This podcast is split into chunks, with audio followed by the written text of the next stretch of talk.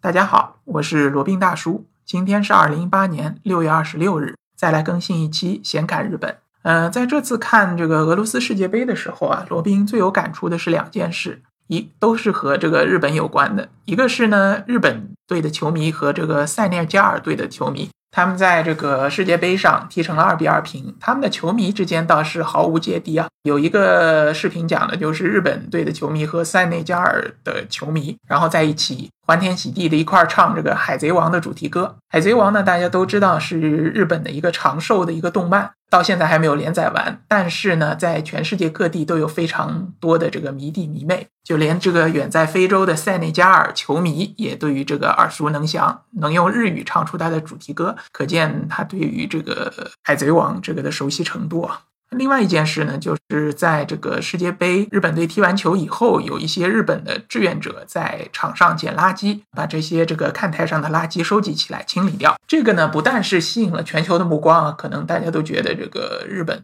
人实在是太太怎么说呢？真是无法 用言语表达，太厉害了，或者说太一丝不苟了。在这种。世界杯的这种狂欢的这种情况下，还能有这个闲心去捡这些垃圾，把它收集起来，不弄脏这个体育看台啊，真的是觉得没话说了。除了敲大拇指，没有别的第二种想法。那顺带呢，也带动了其他的国家也模仿他们的这些行为，好像是一家中东的国家吧，我忘了是哪个中东的国家了，他们也去这个捡捡那个垃圾。所以说这两件事情啊，其实都是一件事情，是什么？就是日本的一个叫文化输出，或者叫一个国家形象的一个输出。我们现在都在说要把这个中国的形象输出到全世界各地嘛，或者将文化输出到全世界各地，体现我们这个民族的伟大复兴。那好像在做这件事情的时候，总是有一种不得法，或者说搔不到痒处的感觉。日本在这一点上做的倒是非常非常的好。怎么说？就很简单一个问题。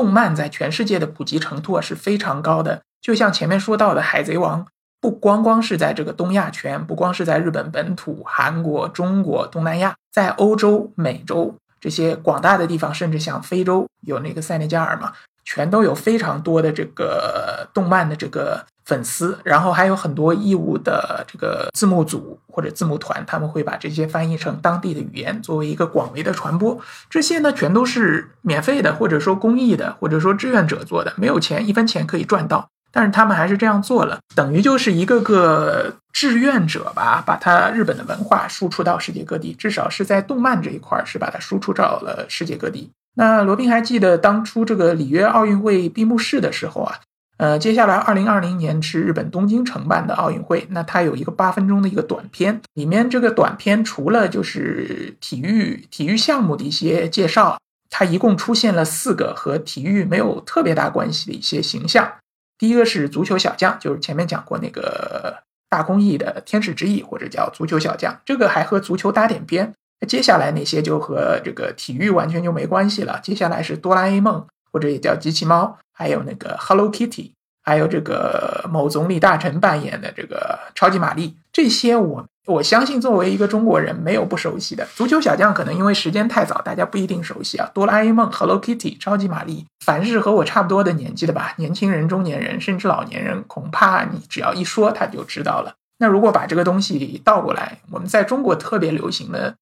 什么呢？我还真想不出。比如说，我们比较引以为豪的京剧啊、昆曲啊这些东西，拿到国外去，拿到日本去，可能还有人知道；拿到这个全世界各地，它的这个认知度和它的接受程度，显然是没有前面提到的这些足球小将啊、哆啦 A 梦啊、Hello Kitty 啊、超级玛丽更高一些。而且呢，这些还是一种比较平民化的，不像是我们这个曲高和寡或者阳春白雪的这些东西出的。它就是一些比较平民的，我们随手可见的，随时在电视里都能看到的这些形象。Hello Kitty 真的是传遍了全世界啊！哆啦 A 梦也是非常受欢迎吧？至少我身边的这个小朋友也好，大朋友也好，都知道。呃，那他们的这个文化输出到底是怎么做的呢？有什么诀窍呢？罗宾想谈一谈这一点。那我自己对他的理解呢？我觉得他就是压根儿就没有文化输出。它这个叫文化溢出，什么意思呢？呃，在我的概念当中啊，文化输出只能是从这个文化的高地传到文化的低地，比如说这个文化昌明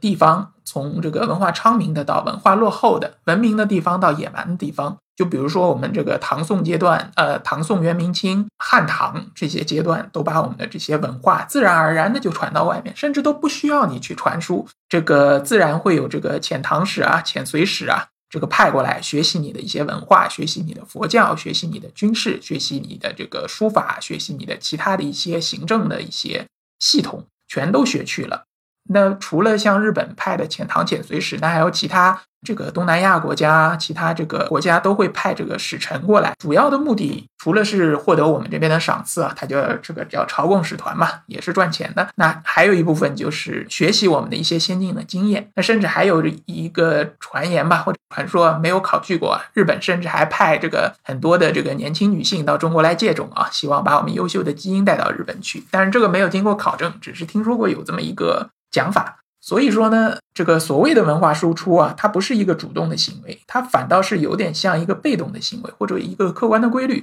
你文化昌明了，你文化高端了，那自然会往外的输出，甚至你不想输出也不行，因为别人会来主动的学习你。像日本这样的，就是一方面他们的个人素质非常高，这个是没有没有什么黑点的，或者说没有什么可讳言的。日本的游客在全世界所有国家当中所受到的评价是最高的，注意是最高，不是最高之一啊！就所有的这些国家基本上都把日本游客的素质排名第一的。那实际上就是也是他们国家形象的一个体现嘛。他们走到哪里都是代表了日本的一个国家的形象。就像这次在世界杯上面，他们主动的把这些垃圾捡掉，这个完全他们肯定也意识不到会有这个摄像机去拍他们，只不过是做他们觉得应该做的一些事情。那这个就是一个很巨大的一个一个他们国家形象的体现，也是一个很巨大的文化输出。那至于这个动漫，这些足球小将啊、海贼王啊、哆啦 A 梦啊、Hello Kitty 啊、超级玛丽啊、超级玛丽游戏嘛。它只是在它一个商业化的过程当中，就潜移默化的就传遍了全世界了。大家就是说，他感觉都没有特意的国家花力气去推广这些东西，这些都是私营私营企业、私营呃公司他们的一些产品或者一些这个动漫形象，但是就没有没有特别的怎么去推广，它好像反倒就是推广的更更多了。所以对罗宾来说，其实文化输出其实一个伪概念，就是说你拼命想要输出啊，反倒你输不出去。因为大家可能觉得未必想要学你这个文化，那如果你拼命往外推，大家反而觉得当中是不是有什么猫腻？那反过来说，就比如如果是像我们的汉唐时期，像我们的秦汉时期，或者说像在这个文艺复兴时期的这个欧洲，或者像是现代时期的日本，或者说美国，像他们就是拥有强大的这个经济，当然我们中国现在的经济也非常强啊。世界第二大经济体，但是也要有与之匹配的一个国民素质和与之匹配的一个这个文化自信，或者说是一个文化高度吧。这样的话，其实传出去就是输出我们的文化，或者让我们的文化自然的流到全世界各地，才是一个更水到渠成的一个事情。好吧，那今天就讲了一个比较纯理论的一些这个观点啊，罗宾个人的一些想法，可能有些枯燥，但我觉得还是值得一说的。好了，那今天这一期的闲侃日本就先到这里了，我们下期再聊。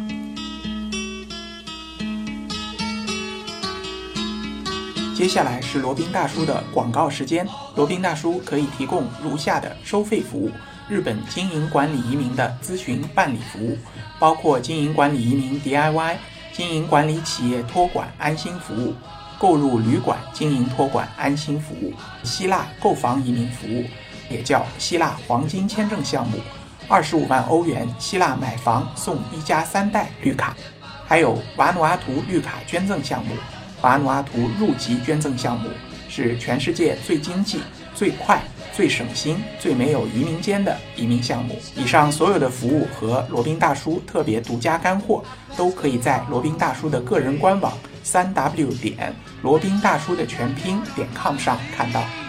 您也可以添加微信八二七四七九七零八二七四七九七零，向罗宾大叔本尊咨询服务详情。添加时请注明获知微信号的渠道和咨询的内容。谢谢大家。